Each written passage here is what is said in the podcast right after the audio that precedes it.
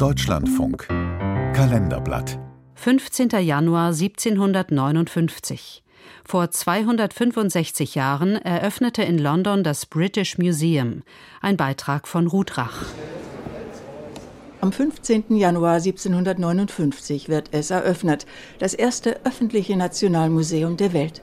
Sein Ziel, ganz im Sinne der Aufklärung, das komplette Wissen der Welt zusammenzutragen und seine Exponate nicht nur der britischen Bevölkerung, sondern neugierigen und wissensdurstigen Besuchern aus allen Teilen der Welt frei zugänglich zu machen. Gründungsvater ist Hans Sloane, 1660 in Killa im Norden Irlands geboren. Er hatte sonderlich ein großes Vergnügen an der Untersuchung der Pflanzen und anderer Werke der Natur und durchsuchte die Felder, Gärten und Kabinette fleißig. Schreibt der zeitgenössische deutsche Historiker Johann Dunkel.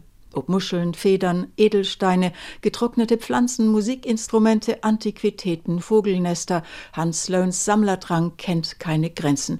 Er studiert Medizin und Botanik in London, Paris und Montpellier und lässt sich 1689 als Arzt in London nieder.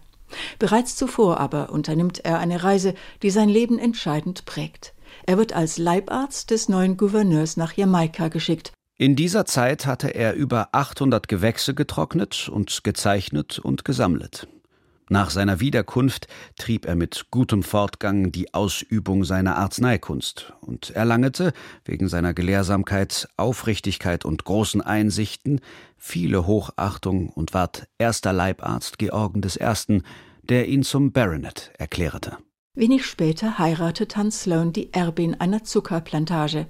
Seinem Sammlerdrang sind nun auch finanziell keine Grenzen gesetzt, und so verwandelt sich seine Privatresidenz im Lauf der Zeit in eine riesige Wunderkammer, die prominente Besucher anzieht.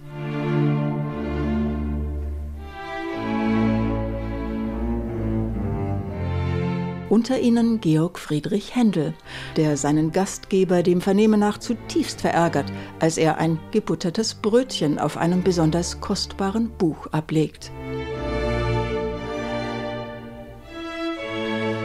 1753 stirbt Hans Sloane. Er hinterlässt über 50.000 Bücher, Drucke und Manuskripte, 32.000 Münzen und Medaillen sowie wissenschaftliche Instrumente, Antiquitäten, Fossilien, Muscheln, Korallen, Teile von Tieren.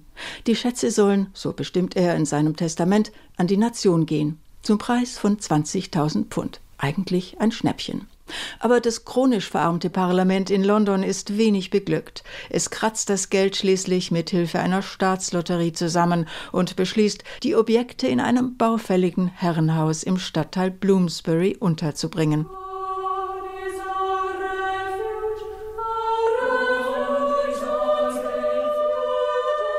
Unter den frühen Besuchern ist auch der neunjährige Wolfgang Amadeus Mozart. Im Juli 1765 widmet er dem Britischen Museum eine selbst komponierte Motette. Angesichts der rasch wachsenden Sammlung gerät das Herrenhaus bald in Platznot und muss Mitte des 19. Jahrhunderts dem jetzigen neoklassizistischen Gebäude weichen. Die naturwissenschaftliche Sammlung wird ausgelagert. Die British Library, in der schon Marx und Lenin studierten, zieht Ende der 1990er Jahre nach St. Pancras um. Aber das britische Museum kommt nicht zur Ruhe. Immer mehr Kulturgüter werden von ihren Ursprungsländern zurückgefordert.